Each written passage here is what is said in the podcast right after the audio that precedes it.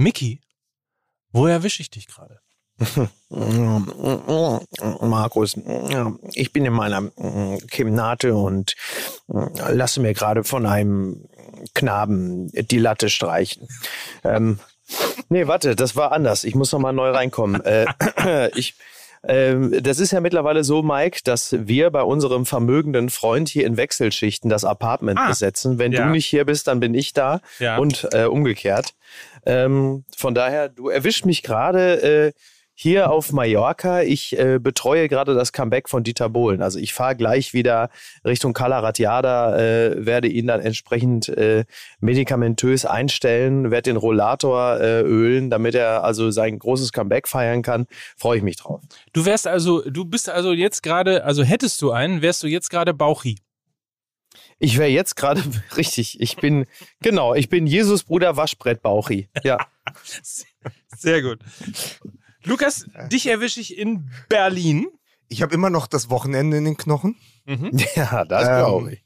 Es, es gilt wieder, es gilt wieder das alte Motto des Bundesliga-Wochenendes. Äh, so ein Samstag ist so lange geil, bis dann um 15.30 Uhr angestoßen wird. Also zumindest, wenn man ja. auswärts nach äh, Köpenick muss. Und ich muss ja, ja, sagen, es ist kein so richtig gutes Omen. Erinnert euch, vor einem Jahr bin ich nach Köln gefahren. Ähm, ja.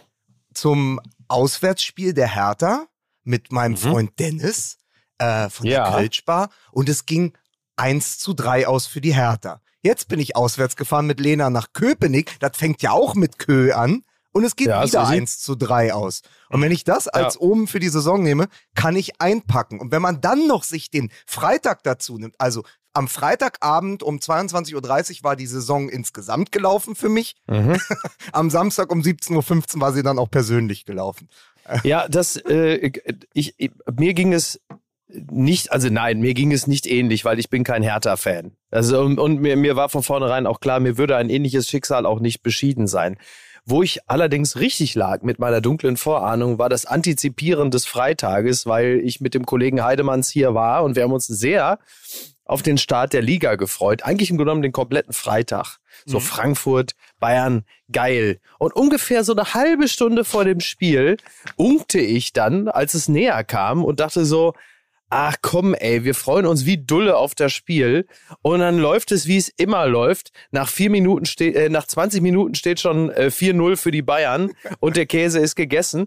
Äh, es war dem ja dann gar nicht so unähnlich, die Situation. Es waren dann nicht, es war nicht 4-0 nach 20 Minuten, sondern es war dann nur 5-0 nach 45. Aber ansonsten war so ein, so ein Hauch von Belo Horizonte lag da in der Luft. Toll. Was habt ihr in der zweiten Halbzeit gemacht? Äh, wir haben gegrillt. Ja. gegrillt und gegessen. Und das Spiel, und das Spiel war wie so ein Snuff-Film, den man so nebenbei guckt und nochmal so, so ab und zu mal drauf guckt irgendwie. Ja. ja. Ich habe mir ein Beispiel an Kurt Krömer genommen, habe alle zehn Finger manikürt. Mhm. Ich habe einfach mit Maniküren angefangen. Das mache ich jetzt immer. Ich, ich mache jetzt, ich war auch bald so ein Beauty, Beauty-Blog oder so ein YouTube-Kanal, ja. weil man hat ja, ja, man hat ja jetzt äh, samstags immer viel Zeit.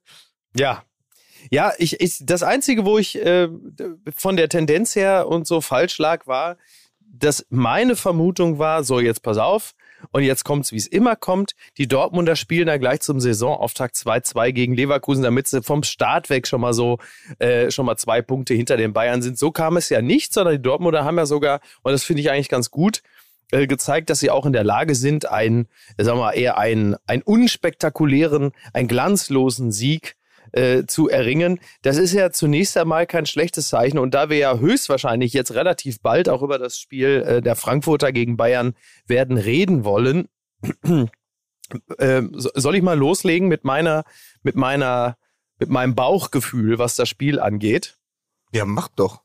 Ich glaube, also es ist natürlich, man hat natürlich grundsätzlich schon mal gar keinen Bock mehr auf Bundesliga, wenn die Saison so losgeht. Aber aus Sicht der Frankfurter vor allem, ich will nicht sagen, denen hätte nichts Besseres passieren können. Das finde ich bei einem äh, 1 zu 6 äh, kann man so die, die, das Pamphlet nicht beginnen. Aber für den Saisonverlauf der Frankfurter ist das nicht so schlecht, glaube ich. Das Schlimmste, was den Frankfurtern hätte passieren können, äh, wäre gewesen, dass sie gegen die Bayern gleich im ersten Spiel so 3-1 gewinnen. Denn äh, davon haben sich viele Mannschaften über zehn Spieltage nicht mehr erholt.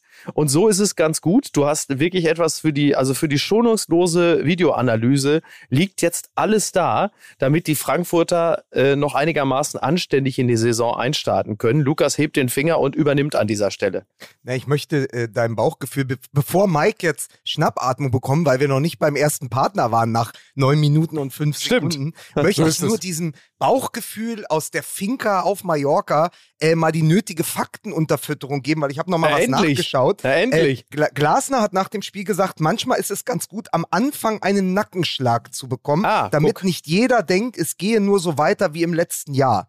Und dann Na, habe guck. ich mich an die Saison 18, 19 der Frankfurt erinnert. Da sind sie als amtierender DFB-Pokalsieger in der ersten Runde nach Ulm gefahren Mhm. und haben in Ulm verloren. Und ich weiß noch, da war wieder kurz davor, dass der Baum brennt. Da gab es schon dieses Michael Skibbe-Gefühl in Frankfurt. Oh Was Gott. machen wir denn jetzt? Und am Ende sind sie Siebter in der Liga geworden, aber bis ins Halbfinale der Europa League gekommen. Ja. Das heißt, so ein Schuss vor den Bug kann manchmal ganz heilsam sein und ist am Ende vielleicht das Spiel, wo sie sagen, ja komm, gegen die Bayern hätten wir vielleicht eh 2, 3, 1 Ja, ja, verloren. So haben wir Genau. drei mehr bekommen. Aber äh, schon danach in Helsinki am Mittwoch lief es ja sehr gut gegen Real Madrid und dann haben wir echt eine ganz gute Saison gespielt. Ja, oder? Also sehe ich auch so. Ich meine, du hast, wie gesagt, du hast für die Videoanalyse hast du eine ganze Menge, was du zeigen kannst. Und da gibt's also da kannst du in alle Mannschaftsteile kannst du mal äh, den Stift ansetzen und sagen so, jetzt guckt euch das mal genau an hier.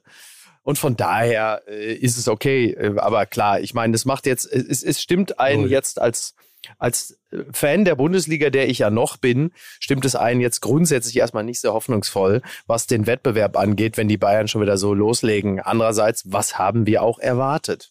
Ich wollte es wie Wolf Christoph Fuß machen. Ich hole jetzt mal Mike in die Show. Sag Ja, mal, Mike, kann es sein, dass diese sechs Gegentore bei Frankfurt vielleicht auch an der Ernährung gelegen haben? Ah. Ich kann da nur sagen, ist so.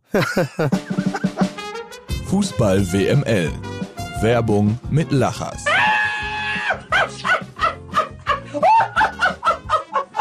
Und jetzt nur ein Spot.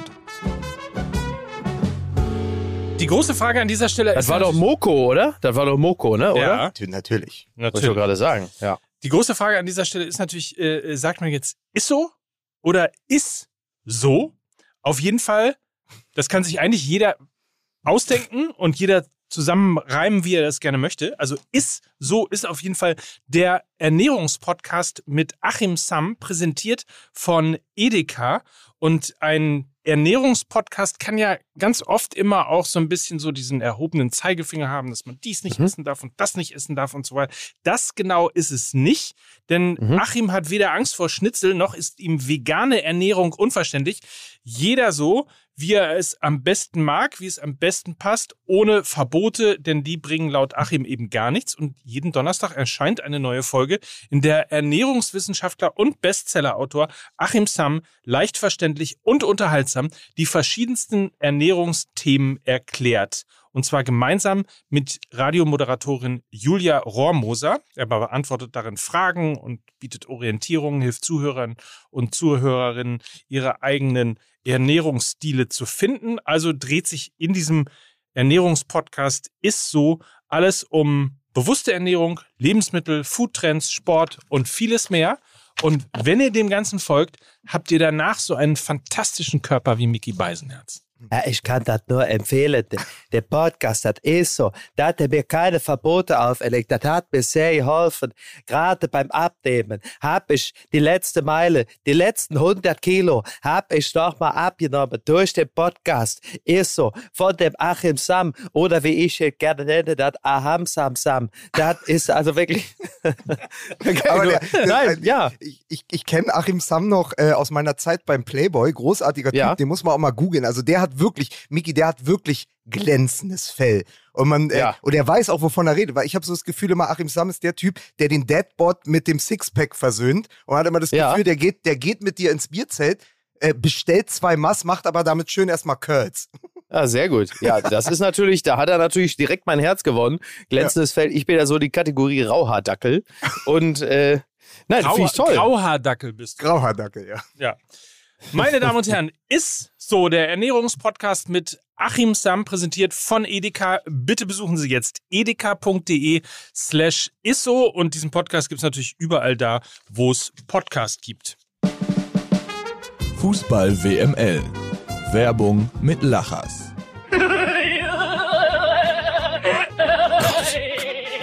Gott, oh Gott. Mein oh Gott. MML. Ja, wirklich. Ja, wirklich.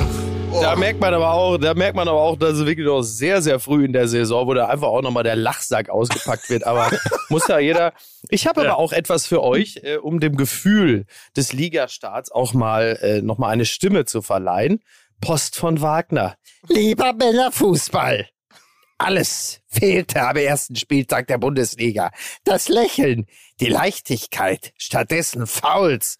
Alle drei Minuten wurde das Spiel Dortmund gegen Leverkusen unterbrochen durch Reingrätschen, sich dem Gegner vor die Beine werfen, rempeln, Tritte verteilen. Es war grotesk, wie die Spieler da lagen, als wären sie ins Koma gefallen und nach drei Minuten wieder aufspringen, wie nach einer Wunderheilung. Drei Minuten später wird wieder jemand gefault. Er bleibt liegen, als stünde er vor Gott. Ich bekam eine Sehnsucht. ich, ich, ich bekam eine Sehnsucht nach dem Frauenfußball. Was für eine Pferdeschwanzfreude war da. Sie kämpften, aber sie führten keinen Krieg. Der Ball flog leichter als Luft, weil es ein Spiel war. Die Männer der Bundesliga sollten von den Frauen lernen. Herzlichst, ihr Franz Josef Wagner. Pferdeschwanzfreude. Ja, das hat mir gefehlt. Aber ist das der Titel der Thomas Müller-Biografie? Ey, übrigens, Thomas Müller, ne? Ähm, jetzt mal eine Frage für mich als Fan äh, von Klasse Entertainment. Ähm, jetzt, wo Robert Lewandowski für Barcelona scored, äh, macht denn trotzdem Thomas Müller weiter seine kultigen Lewandowski-Posts? das wär- würde der Liga fehlen, finde ich. Ja. Weil auch ich, aber ein Cliffhanger, bevor Mike jetzt die Musik ansagt. Ah, Bei einer Sache macht er so weiter wie letzte Saison. Darüber sprechen wir gleich, liebe Fans. Oh. Darüber wird zu reden sein. So, Fans, wir müssen reden. soll ich jetzt? Kann ich Ja, jetzt? bitte. Darf ich jetzt endlich? Ja, du darfst. Die späteste Musik in der Geschichte von Fußball MML. Ja, wirklich. Und äh, ob sie kommt oder nicht, erfahrt ihr jetzt. Musik bitte.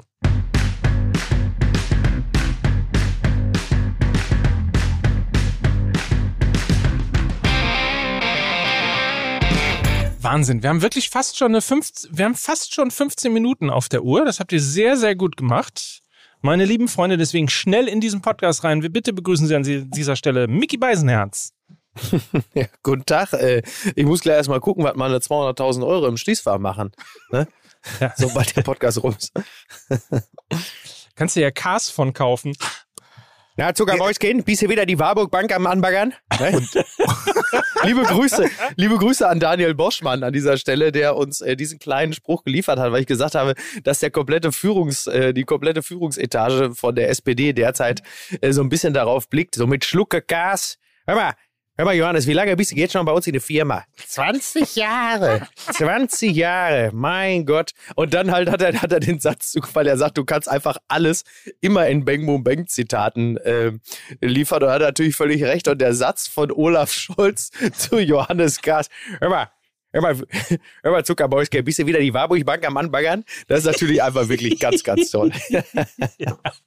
toll. Aber Sehr das ist schön. ein anderes Thema. Ja. Naja.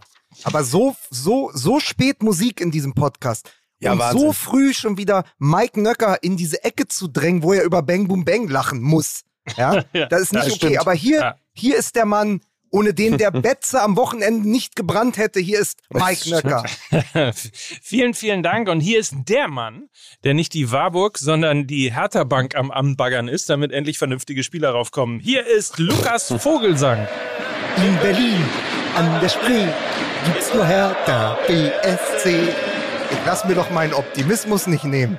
Ihr Ja, Das ist Penner. richtig. Ja. Ja, das finde ich, finde ich absolut richtig. So, also damit haben wir das geklärt. Äh, Lukas war in der alten Försterei. Ich war auf dem Betze. Und Miki ist auf Mallorca und Ja, bereitet. ich, ich würde sagen, für mich ist es mit Abstand am besten gelaufen. Ja, ich würde Also, aber auch sagen, äh, das, würde auch sagen, der einzige, der einzige von Ja. uns dreien, der an dieser Woche äh, oder der an diesem Wochenende einen Auswärtssieg feiern konnte. Hier Exakt, ist, äh, exakt. Genau. ja. Richtig. Und, und sag mal, wie ist das so, einen Auswärtssieg zu feiern? ist schön, ne?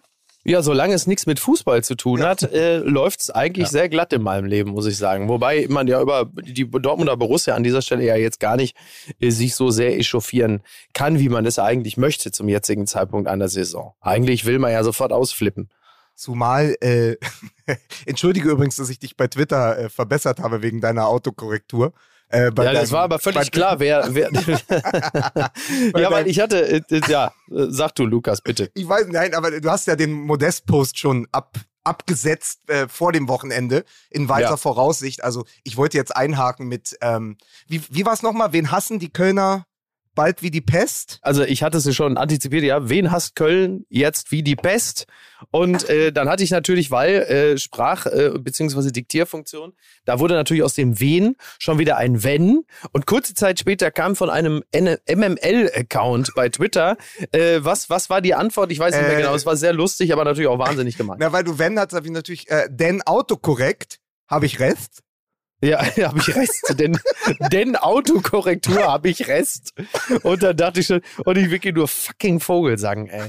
Ja. Äh, war natürlich völlig klar, von wem das wieder kam. Äh, dem alten äh, äh, Orthograf Lambsdorff. Aber man muss an dieser Stelle natürlich, aber man muss an dieser Stelle natürlich auch sagen, völlig zu Recht. Und äh, ja, ich habe es dann gelöscht. Naja, Dann haben wir doch schon mal ein Thema, ähm, über Ja. das wir zumindest ganz kurz mal reden können. ja. Ähm, 5 Millionen Ablöse, 6 Millionen Gehalt. Da Wahnsinn, wird ne? selbst die RBB-Intendantin neidisch. Wie viele Massagesessel kann man sich davon kaufen? Ja, Was haben die Polizei in Wolfsburg und das, die Dortmunder Ablöse und Gehalt für Modest gemeinsam? Na? Chinesische Verhältnisse. Oh. So, oh, sehr gut. Oh. Ah, oh. Oh. Oh. Oh. Ja, der kam. Ja, verstehst du? Ja, Boah, ja, sind wir gleich mittendrin, ne? Also, also, äh, also hab- ich- Beisenherz, du bist ja Stand jetzt Fan von Borussia Dortmund. Ist richtig, ja. Was, was, ich, das, ich Also glaube, ich das, tue ist mich- der, das ist, glaube ich, der Sitz hier. Ähm, was macht Ja. das mit dir?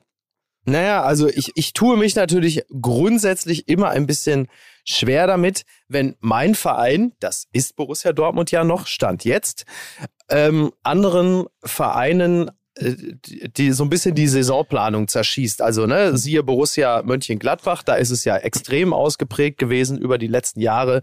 Äh, das tut immer ein bisschen weh, weil so ein Verein will man ja als Borussia Dortmund eigentlich nicht sein, aber das ist natürlich der ganz normale Gang der Liga. Das würden dass die, Bayern zum Beispiel nie machen. so. ja, die Bayern lassen wir jetzt mal außen vor. Äh, darum geht's ja jetzt nicht. Ne? So, jetzt bleiben wir mal schön bei uns. Auf der anderen Seite ist äh, die Personalentscheidung eine, wie ich finde, absolut stimmige und schlüssige, denn es wurden ja auch Namen gehandelt, wie zum Beispiel äh, zwischenzeitlich Suarez oder Cavani. Dann hörte ich auch, dass äh, eine Fangruppierung von Borussia Dortmund bereits Geld gesammelt hatte für einen Ronaldo-Transfer. Ich weiß nicht, wie viel man, weiß nicht genau, wie lange man da sammeln möchte, aber gut, sei es drum. Nur Kommt drauf an, welchen Ronaldo. Absolut. Nur, ja, das ist richtig. Nur, äh, es ist ja völlig klar, dass ähm, ein, ein derartige, eine derartige Verpflichtung, wie zum Beispiel Cavani, um bei dem Beispiel zu bleiben, sicherlich auch eine äh, individuelle Qualität bedeutet hätte. Es hätte aber auch vor allen Dingen bedeutet, dass man das mannschaftsinterne Gehaltsgefüge so sprengt, dass äh, also das, das hätte ja ein derartiges Loch in die Kasse gerissen, das wäre ja gar nicht gegangen. Und Modest ist halt, was die Ablösesumme angeht, ähm, kleines Geld und was das Gehalt angeht, auch wirklich äh, moderat. Das muss man heutzutage über sechs Millionen Gehalt ja wohl sagen. Und die Wahrscheinlichkeit, dass der sofort funktioniert, ist jetzt nicht allzu gering. Also von daher äh, gute Entscheidung, würde ich sagen. Lukas? Ja, sie haben ja den Zielspieler bekommen, den sie gesucht haben. Also sonst hättest du natürlich weiter auch mit den drei ganz schnellen, äh, mit Malen, Adeyemi und auch Mokoko Mhm. spielen können. Aber sie wollten halt noch einen Tanker vorne drin haben. Und das ist, glaube ich, ganz richtig, um auch diese äh, ja doch wieder junge Mannschaft und den Kader, der erneut sich in Konsolidierung befindet, auch einen gewissen Halt zu äh, geben. Özcan kennt ihn schon von der letzten Saison in Köln, das sollte es auch erleichtern, ja, als, als Zielspieler. Aber auf der anderen Seite verstehe ich genau das, dass Steffen Baumgart sagt, es ist so unmöglich und grenzt an Wettbewerbsverzerrung, dass das kurz vor dem äh, Spiel gegen Schalke, also es grenzt ja schon an Nachbarschaftshilfe des BVB, äh, den Konkurrenten Ja, ja. Köln so kurz medial zu schwächen. Ich weiß nicht, wer da am Ende ähm, Ja, ja. Sch Schuld hat an dieser doch eher unglücklichen Kommunikation, so kurz vor Völlig beschissen. Aber dann Ja. gehst du halt in so ein Spiel, auf dem Spielberichtsbogen, den ich noch hatte, oder beziehungsweise auf der Aufstellung, die, die ähm, veröffentlicht worden war, stand noch Modest. Äh, und Ja, dann ja. hat er halt nicht gespielt. Äh, gibt dann halt zwei Möglichkeiten. Entweder es war Nachbarschaftshilfe für Schalke, die, äh, Klammer auf, Klammer zu, nicht gefruchtet hat, oder es ist der absolute Masterplan. Der BVB hat noch was vor mit Steffen Tigges. ja, ich, ich, es, es hatte so leichte, es hatte so leichte Vibes, wenngleich die Konkurrenzsituation natürlich eine andere ist. Es hatte so leichte Vibes vom äh, Götzewechsel damals vor dem äh, Madrid-Spiel der Dortmunder, wo du denkst, warum wird das jetzt, warum wird das jetzt publik gemacht? Äh, es ist in diesem Falle vermutlich eher unglücklich gelaufen oder mindestens unsensibel, aber jetzt nicht strategisch, denn äh, es gibt ja jetzt keinen Grund, äh, die Kölner durch eine, äh, der durch einen zu diesem Zeitpunkt verkündeten Wechsel irgendwie zu schwächen. Da, da gibt's, steckt da wahrscheinlich kein sinistrer Plan dahinter. Aber unsensibel, trampelig und äh, doof ist es allemal. Außer, außer die Dortmunder haben ihre eigene Perspektive in dieser Saison sehr realistisch eingeschätzt und schwächen Gegen die den Kölner. unmittelbare, Ja. unmittelbaren Konkurrenten um Platz sieben. Dann wissen Ja. die aber mehr als wir. Ja, ja, vielleicht sieht sie da schon, vielleicht, weiß ich nicht, ja, das hat schon nostradamische Züge, ne? Ja, ja, Ja. ja. Aber wie ist denn euer Gefühl? Also ich finde auch 5 Millionen, also er ist, äh, wir sind jetzt in der ähnlichen Diskussion wie bei Lewandowski, nur äh, halt natürlich auf einem anderen Level, aber 5 Millionen für einen, wie alt ist er jetzt? 34, 35? Also es ist klar, der 33, kommt, glaube ich, ne? 33, Ist ja nicht 33, Er- aber es 33 ist klar, er erst. kommt nur für das eine Jahr. Er ist nur als Ja. Soforthilfe gedacht. Ja, wie So ein bisschen- Stöger, ne? Wie so ein bisschen- Stöger. Ja, ja, oder wie Kruse in der, im Winter bei Wolfsburg.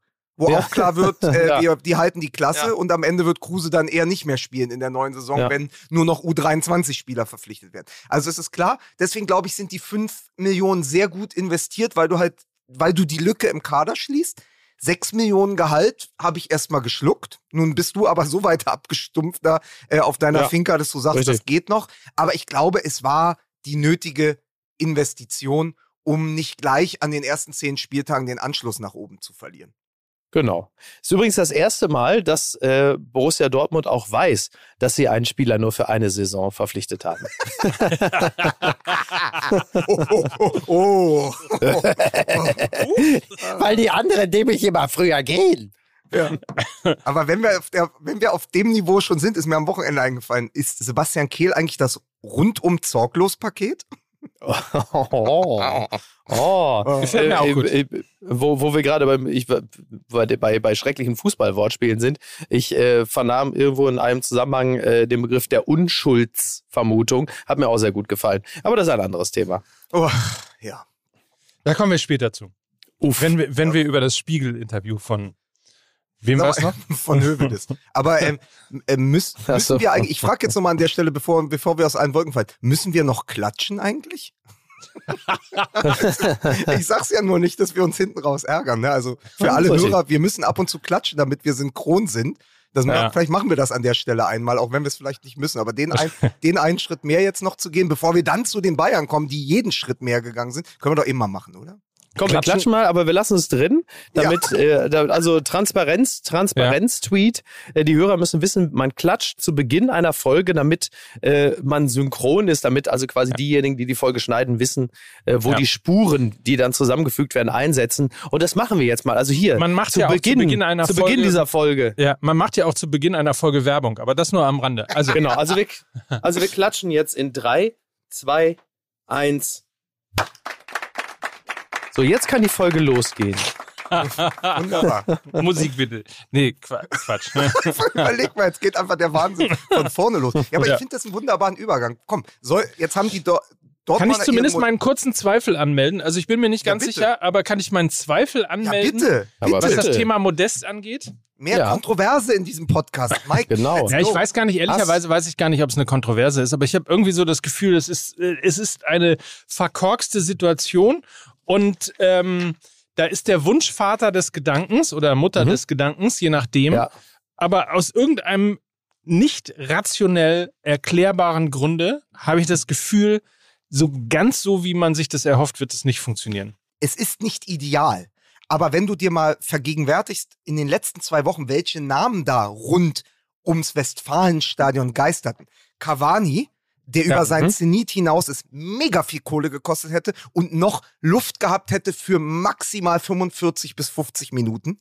Äh, Christoph Piantek, der schon bei Hertha nicht funktioniert hat, weil du ein ganzes Spiel nach ihm als Strafraumstürmer ausrichten musst, während Modest durchaus ein bisschen variabler da vorne drin steht und dann auch noch der bessere Kopfballspieler ist. Dann Memphis Depay, ja, der ist 1,74 Meter groß. Die hast du schon. Die Spieler hast du schon im Kader. Du brauchst ja nicht noch einen, der eine geringe Körpergröße hat äh, und da vorne rumwuselt. Ja, Ja, das kann sich Ja, nur ja. die Bayern-Offensive leisten, mit einem 1,74 Meter großen Weltstar zu spielen. Und drumherum sind auch alle nicht viel größer. Ähm, aber es fehlt dir ja so eine Kante.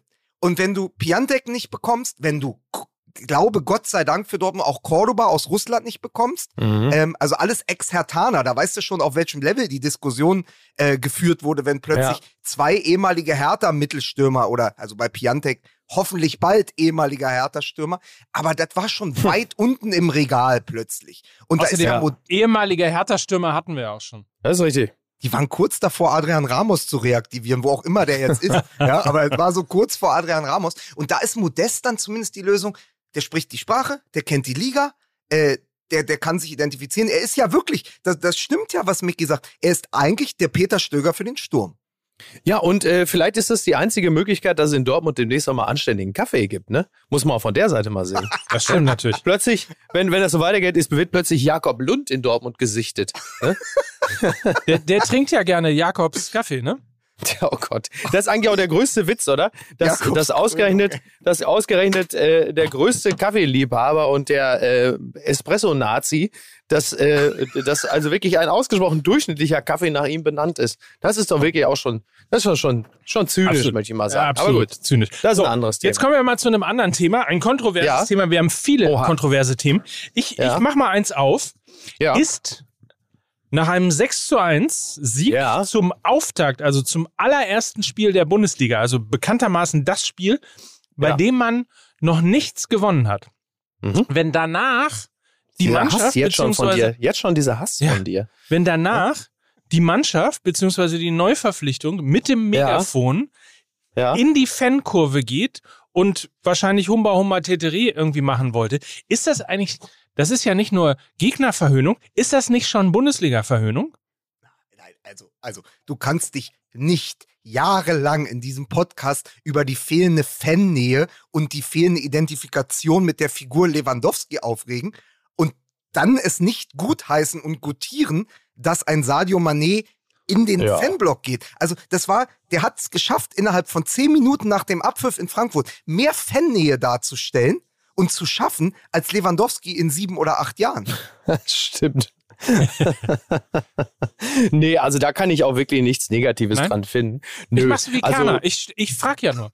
ich stelle nur Frag- Fragen. Ich Ihr stelle müsst, nur ihr, müsst Fragen. die, ihr müsst die hochgehaltenen Hände äh, dazu euch jetzt ja, ja, das, vorstellen. die habe ich, die habe Ja? ich natürlich schon, schon gefühlt. Nein, da, das muss ich sagen, das finde ich sogar ziemlich gut eigentlich, dass man, dass man den Fans, den Fans auch zeigt, pass mal auf, ich habe Lust. Also wir haben Lust auf die Liga, wir haben Bock auf Fußball, wir sind auch nach zehn Meisterschaften äh, noch heiß auf den Ligabetrieb, finde ich völlig okay. Und äh, in der Tat, also dass jetzt äh, Sadio Mané, der natürlich sowieso das Potenzial hat, äh, super schnell Publikumsliebling zu werden, dass der da möglichst schnell äh, auch auf direkte Tuchfühlung geht mit den Fans, äh, das ist doch das, was wir uns vom Fußball grundsätzlich wünschen. Also äh, und hat- ey, und, und, und, und das Feiern eines solchen Sieges ist ja auf eine Art und Weise ja sogar auch eine Respektsbekundung gegenüber Frankfurt, denn das bedeutet ja, dass ein Sieg über eine solche Mannschaft ein Grund zu feiern ist und halt eben nicht die berühmte Laufkundschaft. Das ist eine Laufkundschaft. der, der Sadio Mané hat uns ja auch als Fußball-MML lächelnd komplett den Wind aus den Segeln genommen, als es um diese Geschichte Oktoberfest ging und Ja, ja. Kult Kultur. Er hat ja wirklich in einem Interview noch vergangene Woche gesagt, er freut sich auch aufs Oktoberfest, auf die Wiesen, weil er hat ja aus Salzburger Zeiten noch eine Lederhose im Schrank und die steht ihm unglaublich gut. Was Ja, machst du da? also. So, Ja. äh, da kann man doch nur noch, da kann man sich doch nur noch hinlegen und äh, vor Ehrfurcht weinen und sagen, da haben sie aber einen geholt, der überhaupt keine Angriffsfläche bietet und der es schafft, den Bayern-Fußball auf eine ganz andere Ebene zu heben, weil er plötzlich ja nicht nur in den Fan-Block klettert, sondern auch die gegnerischen Abwehrreihen, auch beim Stand von 2 oder 3-0, immer noch anläuft. Auch das hat ja, ein Lewandowski verweigert in, dem, in seinem letzten Jahr. Also vorne die Drecksarbeit zu machen, den Verteidigern auf den Füßen zu stehen, die Grätsche auszupacken. Also der ist eine Anlaufmaschine. Der ist Davy Selke mit komplett fußballerischen Oh Können. Gott. übrigens, übrigens, Lukas, weil du sagst, weil äh, Lukas, weil du sagst, da kann man sich als Fan ja eigentlich nur hinlegen, als Fan und Beobachter. Also wenn man sich dann hinlegt, dann bleibt man ja liegen als Stündenmann vor Gott. es, es, ist, es ist wirklich, nein, aber also die Bayern, der, der, der Kicker ist ja komplett explodiert. Ich, also ich weiß gar nicht mehr, wo die hin wollten. Pass mal auf. Äh, die haben wirklich heute geschrieben, äh, allerdings hatten sich die Münchner Profis jedes Zuckerl verdient nach diesem Auftritt, der jeden Superlativ rechtfertigt. Und jetzt kommt die Show, die dieser neu gestaltete FC Bayern aufführte, wurde zu einer Gala, die eine Demonstration von explodierender Spielfreude und individueller sowie kollektiver Spielkunst bot. Ein Mein Spektakel. Furios, grandios. Ich weiß nicht, was da los ist. Haben die Teile genommen beim Kicker? Das große Bewegungstheater mit Sadio Mané als Percival. Äh, toll. das ist ja Wahnsinn. Also ja, klasse. Das sind ja die, aber- ja, aber- ja, toll. Die das- Sandro das- Wagner Festspiele. Also klasse. Da, Ja. Dann, dann stelle ich mal Fragen. Übrigens noch Ja, bitte. kleiner Einschub. Johannes B. Kerner, ja? Ja. Der Mann, der seine ganze Karriere über im Fernsehen nur Fragen gestellt hat, war mit uns Ja. in Hamburg auf der Bühne und hat Fragen stellen verweigert. Lag das an uns? Lag das glaube, an ja. uns, Mike? Glaube ja. Ja. Aber ich stelle jetzt auch mal eine Frage. Ist Ja. die Emanzipation von Lewandowski, gerade wenn man Ja. auf jemanden wie Serge Gnabry schaut, nicht vielleicht auch eine Befreiung? Also nicht nur äh, von taktischen Fesseln, sondern auch, weil eben Spieler wie Gnabry lange in seinem Schatten standen, also Mhm. eher Zulieferer waren als Mitspieler. Und man merkt plötzlich diese Spielfreude auch, weil sozusagen dieser Sauron auf der Neuner-Position plötzlich verschwunden ist. Naja, also ich, ich weiß jetzt nicht, ob ähm, Lewandowski so eine dominante äh, in, in dem Kader gewesen ist, wie es damals Michael Ballack war, als die Nationalmannschaft sich von ihm befreit fühlte und äh, sich plötzlich die Last, aber auch die Kreativität auf mehrere Schultern verteilte. Soweit würde ich nicht gehen. Aber was sicherlich klar ist, ist, äh, dass diese Mannschaft jetzt auch in der Offensive natürlich wesentlich variabler geworden ist, weil sie es halt eben auch sein müssen. Äh, Und ja, warum schnippst du, Lukas? Was ist los? Hast du den inneren Elvis Presley entdeckt oder was war Nein, denn jetzt gerade? Weil ich, weil ich keinen Ausschlag mehr habe. Es tut mir leid. so, ich wollte nur testen, ob ich noch da bin. Okay, äh, man, man muss sich das vorstellen. Also während ich gerade redete, fing plötzlich Lukas Vogelsang an zu, zu schnipsen, wie der sehr späte TT rollt. Und ich wollte zumindest kurz wissen, was es damit auf sich Es, hat. nein, ich habe vergessen, dass du mich siehst. Ich wollte einfach Okay, nur gucken, gut. ob, ich, ob, mein, ob meine Spur noch Okay. funktioniert. Es war nicht böse Nein, dann, dann, dann ist es ja gut. Nein, also die, die Frage ist natürlich, ob die Bayern jetzt nicht sogar noch gefährlicher geworden sind, weil sie halt nicht mehr so ausrechenbar sind. Also damals war es halt so, dass klar war, irgendwie über kurz oder lang laufen, läuft alles dann zusammen bei Lewandowski. Wobei man auf der anderen Seite natürlich auch ganz deutlich sagen muss, äh, auch die Gegner, die es dann wussten, konnten es trotzdem nicht verhindern. Jetzt ist es so, du hast diese Offensivreihe mit Manet, mit äh, Sané, du hast, äh, du hast Gnabry, du hast da eben auch noch Müller. Jetzt weißt du gar nicht mehr, wo es herkommt. allen Dingen Bambi, Äh, Mus also- Musiala. Vor allen Dingen Musiala. Vor allen Dingen Ja, Musiala. Genau. Ja, ja, genau. Vor allen Dingen Musiala. Ähm, da weißt du dann wirklich überhaupt nicht mehr, äh, wo die Gefahr jetzt äh, im Detail herkommt. Das wird äh, noch sehr, sehr lustig. Tedesco sagte ja nach dem verlorenen ähm, Super-Cup-Finale, sagte er ja, die Pfeile kamen von überall. Hm. Und äh, Ja, ja. Glasner sagt jetzt nach dem 1 zu 6, es machte immer nur Patsch, Patsch, Patsch. Und das stimmt so. Und ich finde, die schönste Formulierung kommt von Ron Ulrich, der hat bei Spiegel Online äh, geschrieben, ehemaliger Elf-Freunde-Kollege, äh, hat wunderbar geschrieben, es ist die Thomas Müllerisierung der FC Bayern Offensive, weil jetzt plötzlich alle Raumdeuter sind. Ja, ja. Toll. Wie beruhigend. ja. Wie absolut beruhigend. Mir, mir, graut, mir graut vor der äh, Saison, ehrlicherweise. Ja, ja. Die Thomas Müller-Riese heißt übrigens nicht, dass danach alle vor den Mikrofonen stehen und ihre Oma grüßen. Heißt Ja, einfach bitte. nur, dass alle Ja. überall sind. Er ist ja in den letzten Jahren immer der Rekord-Assistgeber gewesen. Mhm. Aber natürlich hatte man das Gefühl, 90 Prozent der Assists, die er gegeben hat, kamen bei Lewandowski an und wurden verwertet. Jetzt hat man sich Ja. natürlich gefragt, funktioniert ein Thomas Müller auch ohne den Zielspieler Lewandowski? Man muss sagen, drei Assists im ersten Bundesligaspiel. Die Antwort ist klar, ja. Recht, äh, recht deutlich, ja. Ja, muss man sagen. Ich sag's nochmal, mir graut vor der Saison.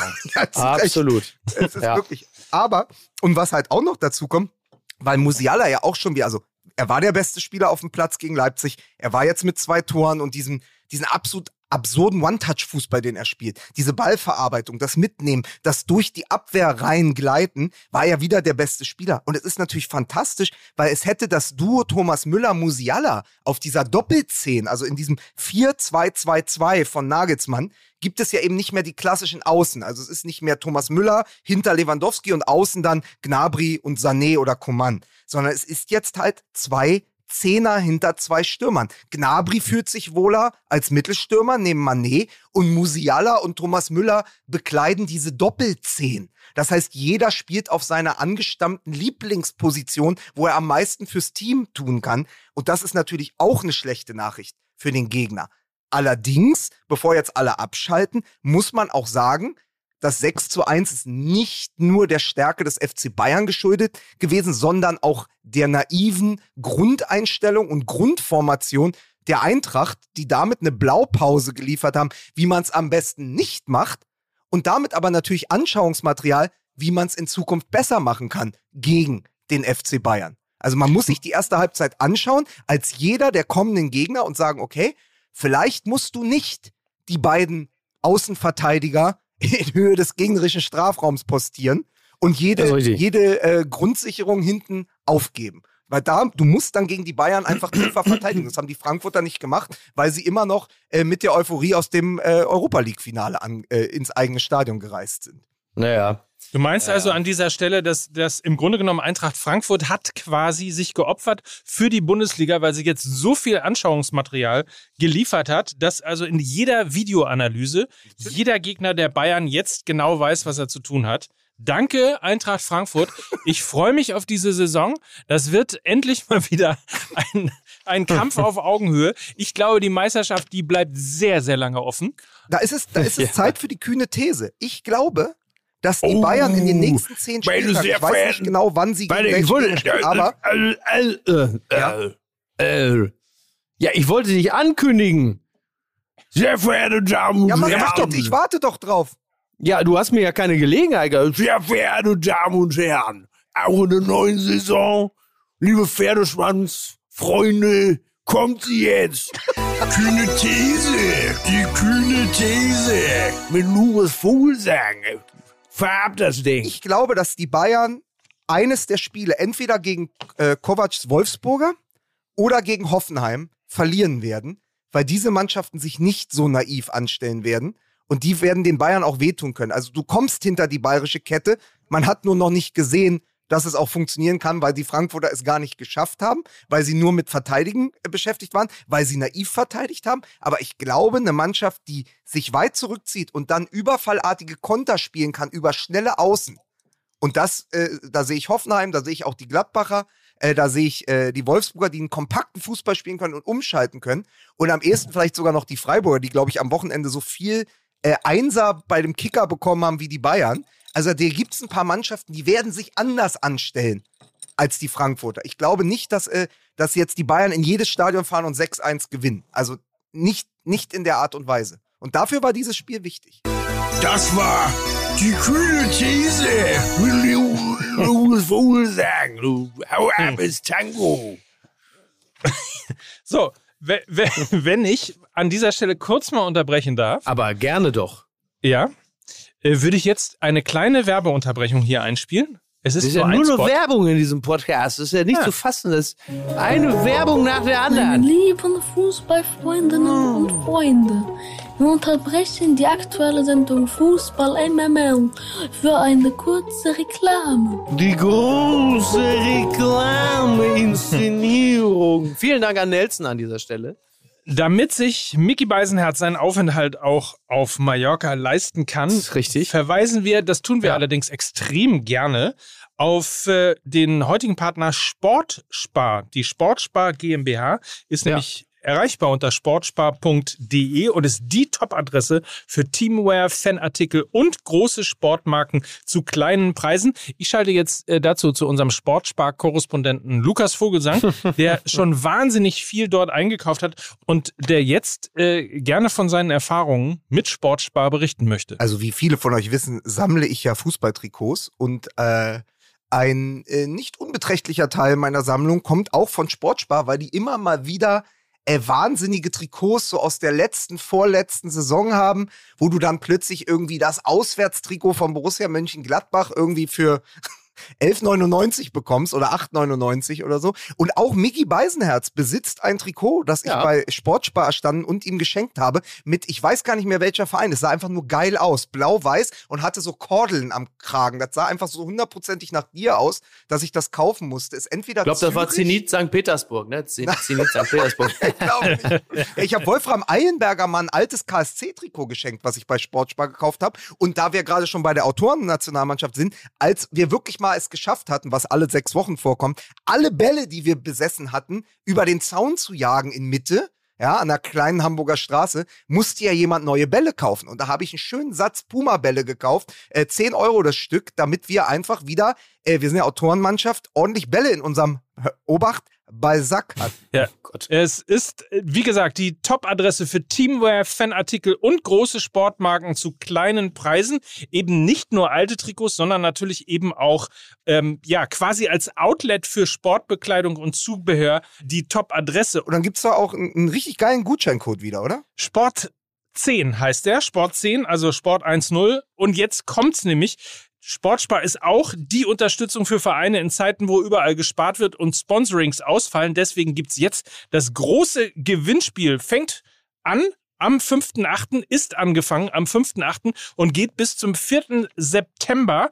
Unter sportspar.de slash Trikot-Gewinnspiel habt ihr die Möglichkeit, 1000 Trikotsätze komplett gratis für 1000 Vereine zu gewinnen. Ein Satz besteht aus 16 Kurzarmtrikots, Hose, Stutzen und so weiter in der Farbauswahl schwarz und weiß. Also jetzt nix wie hin auf sportspar.de slash Trikot-Gewinnspiel. Man muss ja sagen, die Sportsparwerbung ist ja die einzige Werbung, wo wir selbst für Trikotsätze bezahlt werden.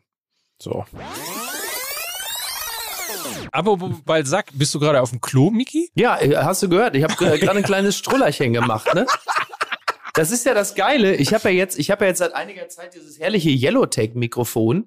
Äh, da habe ich ja kein Kabel mehr. Da ist die Speicherkarte im Mikrofon, also für Podcaster sehr zu empfehlen. Und da kann ich dann während der Aufnahme äh, kann ich theoretisch, theoretisch, also angenommen, angenommen, ja, angenommen, ich hätte während der Podcastaufnahme das dringende Bedürfnis, einmal abkötteln zu gehen, könnte ich theoretisch das Mikro, also nur theoretisch mitnehmen und auf dem Klo weiter podcasten, ohne dass mir einer dahinter kommt.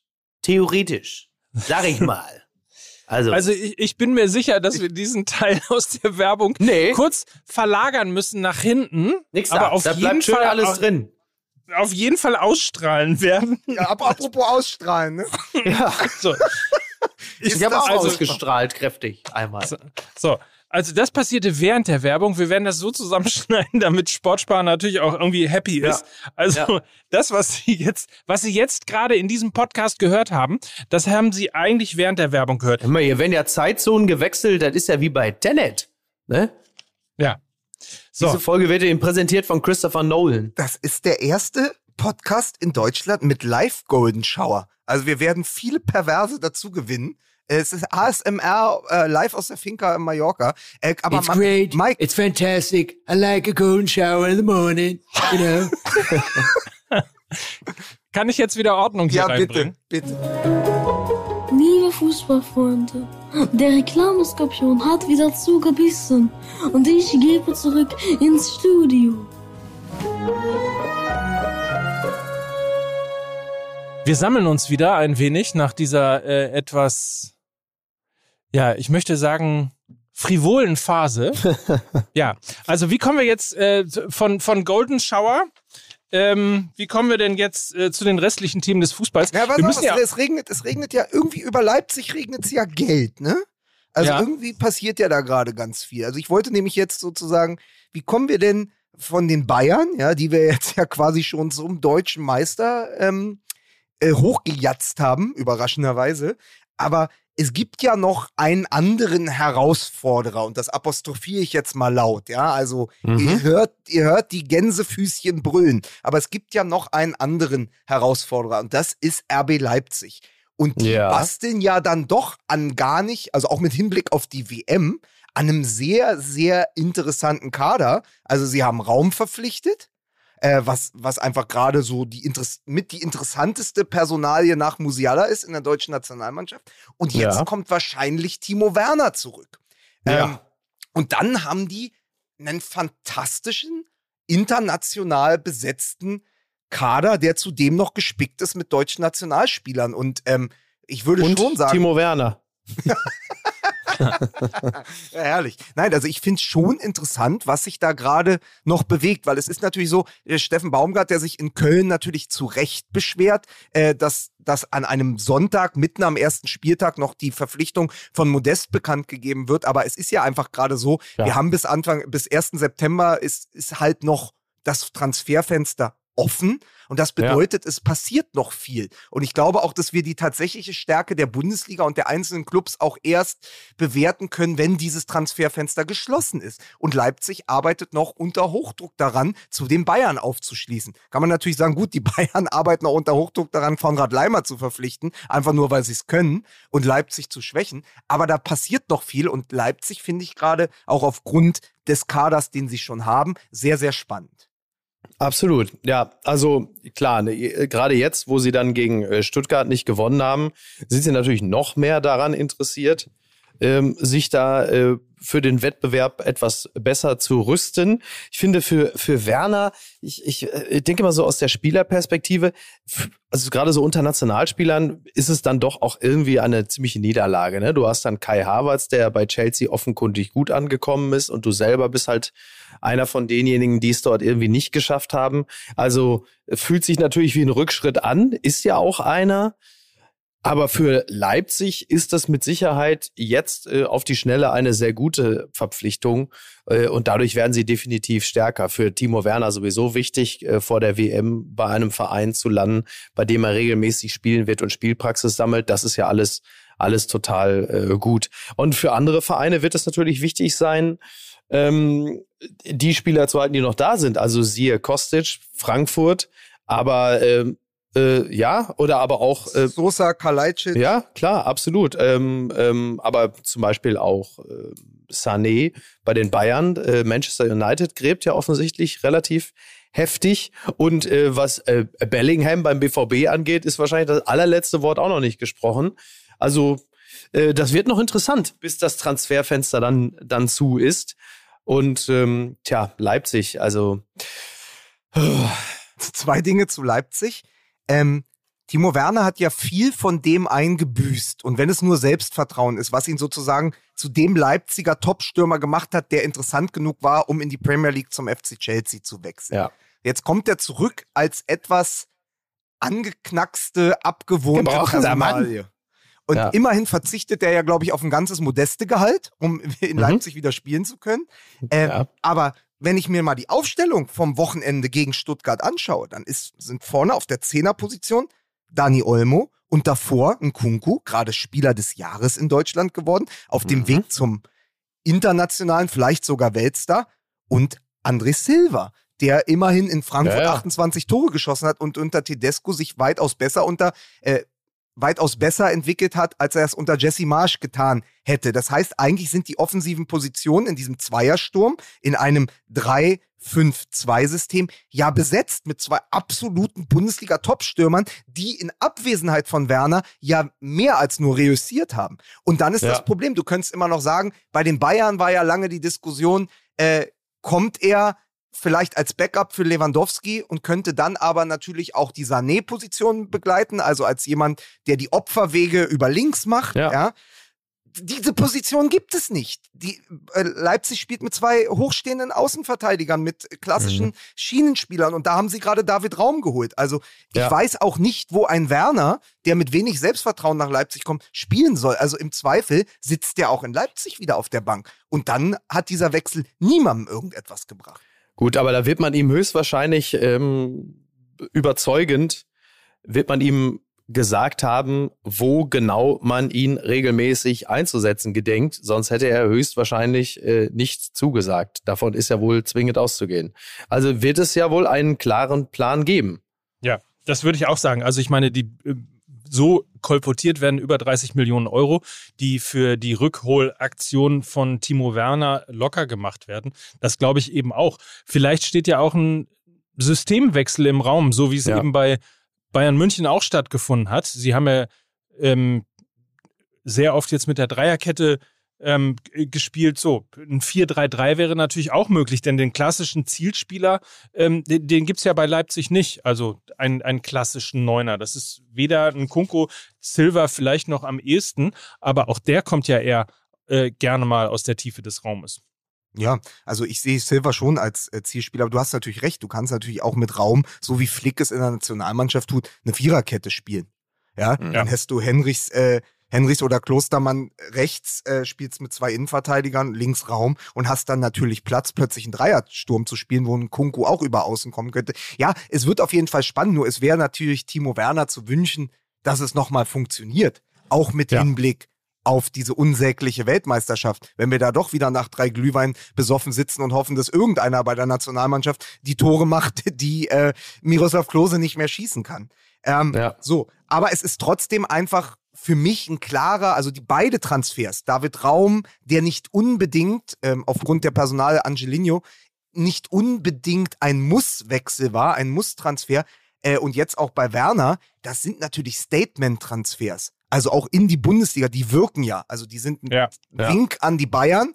Guten Tag, wir holen zwei deutsche Nationalspieler. Wir greifen an. Wir sind der DFB-Pokalsieger. Wir waren vielleicht chancenlos im äh, Supercup-Finale, aber wir sind noch da. Und dann natürlich mit Blick äh, auf die Champions League, wo sie immerhin vor zwei Jahren noch im Halbfinale standen gegen PSG, natürlich auch eine Orientierung ins Internationale. Ich habe in der vergangenen Folge ja gesagt, Bayern kauft eher auch für die Champions League ein. Das kann man Leipzig mittlerweile auch unterstellen, dass die natürlich Mhm. zweigleisig planen. Die sagen, pass auf, wir haben eine Truppe für die Bundesliga, wir müssen rotieren, wir wollen in der Champions League mindestens ins Viertelfinale kommen und da brauchst du natürlich dann die Kadertiefe.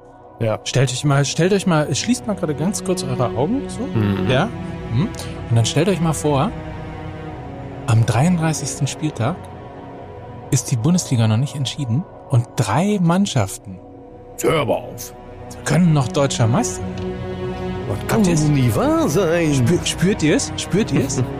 Ja, nee, eigentlich nicht. Hat, hat Um natürlich, ehrlich zu aber, aber es hat natürlich wirklich viel damit zu tun. Also dein Szenario ist natürlich un, also ist natürlich absolut gekoppelt an den Ausgang des 32. Spieltags, wie Hertha dann in Köln performt. Ne?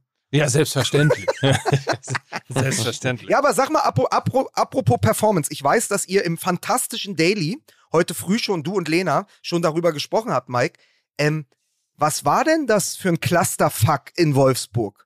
Weil wir haben ja Ähnliches in einem etwas kleineren Rahmen erlebt in Köpenick, als der Hertha-Block festgesetzt wurde für 45 Minuten in absoluter Affenhitze und ohne ersichtlichen Grund.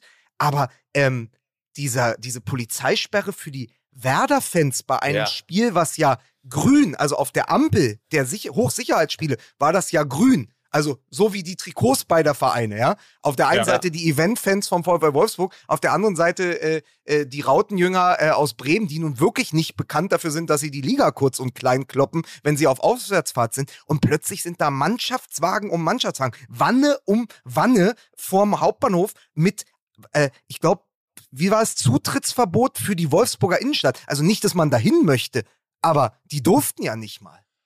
Also ihr müsst da ein bisschen auch äh, die Polizei verstehen, finde ich. Also, also erstens, auch die hatten ja Corona, auch die hatten lange nichts zu tun. Also es ist mhm. ein bisschen so wie die Freude der Fans, die jetzt einfach wieder ins Stadion strömen und einfach Bock darauf haben, ähm, wieder in ausverkauften äh, Fußballtempeln ihre Mannschaften zu supporten, haben natürlich auch die Hundertschaften der Polizei Bock darauf, mal wieder irgendwie Rasterfahndung und andere äh, Dinge einzusetzen, weil man das ja so lange eben bei Geisterspielen nicht machen konnte. Ich finde das also nachvollziehbar, zumal die Fans von Werder Bremen, ne?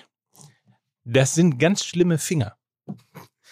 Aber, aber dieser, also dieser Zynismus, also nach so einem Einsatz, der Zynismus hilft ja nicht. Also man muss sich Nein, einfach, aber, muss sich einfach ja. nur fragen, wenn, wenn Schmatt gesagt, wir haben die Ampel auf grün gestellt, wenn er sagt, es ist eine Schande für den Fußballstandort Wolfsburg und wir zahlen den Bremern die Tickets, dann sieht man doch, dass was verquer gegangen ja, ist. Ich habe hab bei Twitter haben sich Leute schon wieder alteriert und haben gesagt, äh, ja, VfL Wolfsburg haben so schon nichts zu bieten und sind dann noch eklig zu den äh, Gästefans. Der VfL Wolfsburg hatte damit nichts zu tun. Das war eine Entscheidung der Einsatzkräfte vor Ort. Aber den Einsatzplan hätte ich gern mal gesehen, genau wie bei Hertha BSC. Wir, also, ich war ja mit Lena in Köpenick und es, wir sind unmittelbar nach dem Abpfiff gegangen, um schnell wegzukommen, um genau so einer Blocksperre auch zu entgehen. Und dann haben die vorne an einem, naja, maximal acht Meter breiten Feldweg, der aus diesem Stadion durch den Wald rausführt, also so, so ein Sandweg, haben sie halt äh, ihre Hundertschaft aufgebaut und dann kam keiner mehr raus. Kinder, ältere Menschen, Frauen. Es war ja ganz bunt gemischt. Das war ja jetzt nicht, das war ja jetzt nicht die, die altbekannten Althauer vom, äh, aus dem Hertha-Block, die da auf Krawall gebüßt waren, sondern es war der normale Durchschnitt des Hertha-Fans, der sich zu keiner Zeit äh, auch nach dem 1 zu 3 nicht daneben benommen hat, äh, en gros, ja. Also es gab keinen ja. Krawall im Block, es gab keine Gefahrensituation. Und dann standen wir 45 Minuten da ohne Erklärung äh, und wurden dann erst äh, zum S-Bahnhof geleitet. Und genau so provozierst du ja auch erst Aggression. Also wir, wir können jetzt in zwei Richtungen natürlich gehen. Zum einen würde ich mal behaupten, dass von der Einstufung der Gefahren ein Derby zwischen Hertha und, und Klar. Union Klar. immer noch äh, schwerer wiegt äh, als der VfL Wolfsburg ja. gegen den SV Werder Bremen. Also insofern, das ist natürlich ohne Frage eine ähm, ne, ne schwierige Situation, insbesondere dann, wenn man da drin steckt. Ähm, aber also um mal was Unzynisches zu sagen, es hat in der letzten Woche eine Analyse gegeben von ProFans, das ist ja die, die bundesweite, das bundesweite Bündnis der aktiven ähm, Fanszene und der, der Ultra, Ultragruppen. Ähm, und die haben die letzte Saison analysiert. Und einer ähm, der wirklich sozusagen herausstechenden Analysepunkte ist der gewesen, dass das Stadionerlebnis für Gästefans immer schlimmer wird und immer schlechter wird. Das fängt bei Kleinigkeiten an, wie eben du kriegst im Stadion neuerdings, hallo Allianz Arena, ähm, da ist es nicht neuerdings, sondern von Anfang an, du kriegst die schlechtesten Plätze.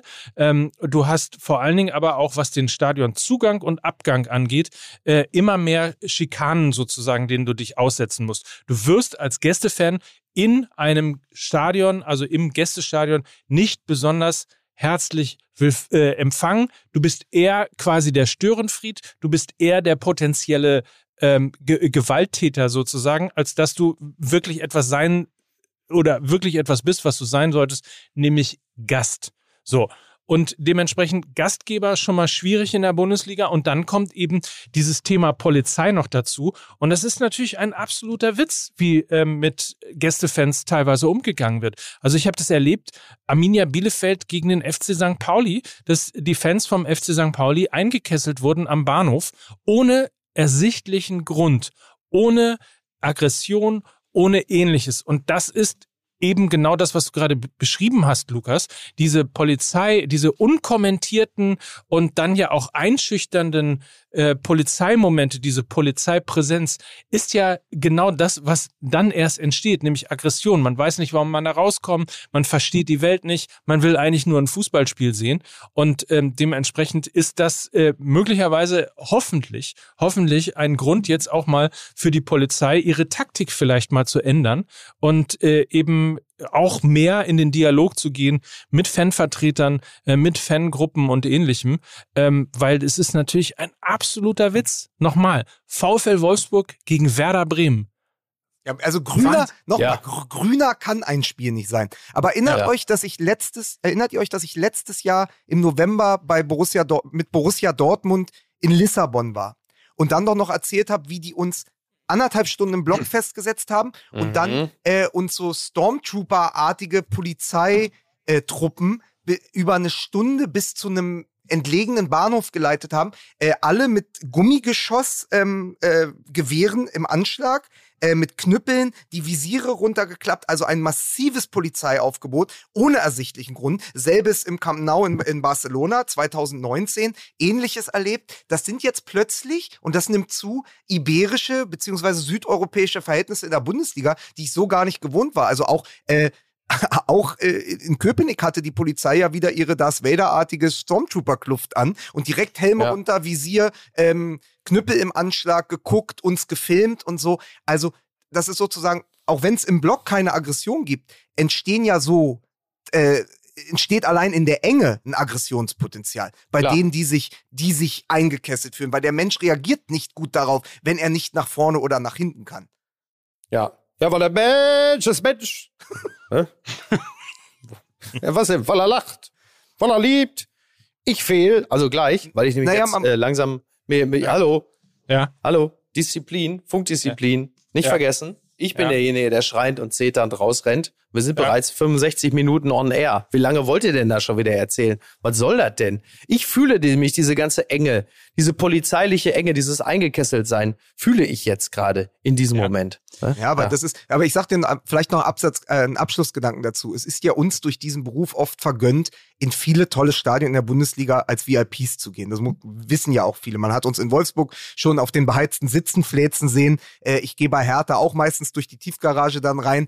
Äh, aber das eigentliche Fanerlebnis von denen, die das Rückgrat bilden, und Auswärtsfans sind ein wichtiger Teil dieser Fußballkultur. Und das Derby war auch deswegen ein tolles Derby, weil zwei Kurven sich gegenseitig hochgesungen und hochgeschaukelt waren. Ja, ja. Und weil es eine Choreo auf beiden Seiten gab. Wenn diese Leute auf der Habenseite 14 Euro Eintritt. Wo gibt es das noch? In Köpenick gibt es Mhm. das noch. Fantastisch. Das heißt, du hast ein niedrigschwelliges Angebot, wo die Leute auch teilnehmen können. Wenn du die aber äh, erstmal eine Stunde quasi äh, ohne Getränke und ohne sonstiges vorwärts oder rückwärts vor dem Stadion stehen lässt in der Sonne, der Ja. durch den Einlasskontrolle. Kommt richtig gut dann, an. Dann hast du im Stadion Ja. natürlich kein alkoholisches Bier mehr. Da hast du dann aber auch nur einen Wagen und einen Wurststand. Das heißt, die Leute stehen ewig an, um bei 30 Grad im Schatten äh, mal äh, zumindest ein Wasser zu bekommen. Und dann setzt Ja. du sie nochmal fest. Wo ist denn dann das Erlebnis? Also wenn dann Ja. auch noch wie im Fall bei Hertha das Spiel beschissen ist, was ist noch gut an dem Tag? Warum sollte ich da hingehen? Also, man, weißt du, das ganze Erlebnis wird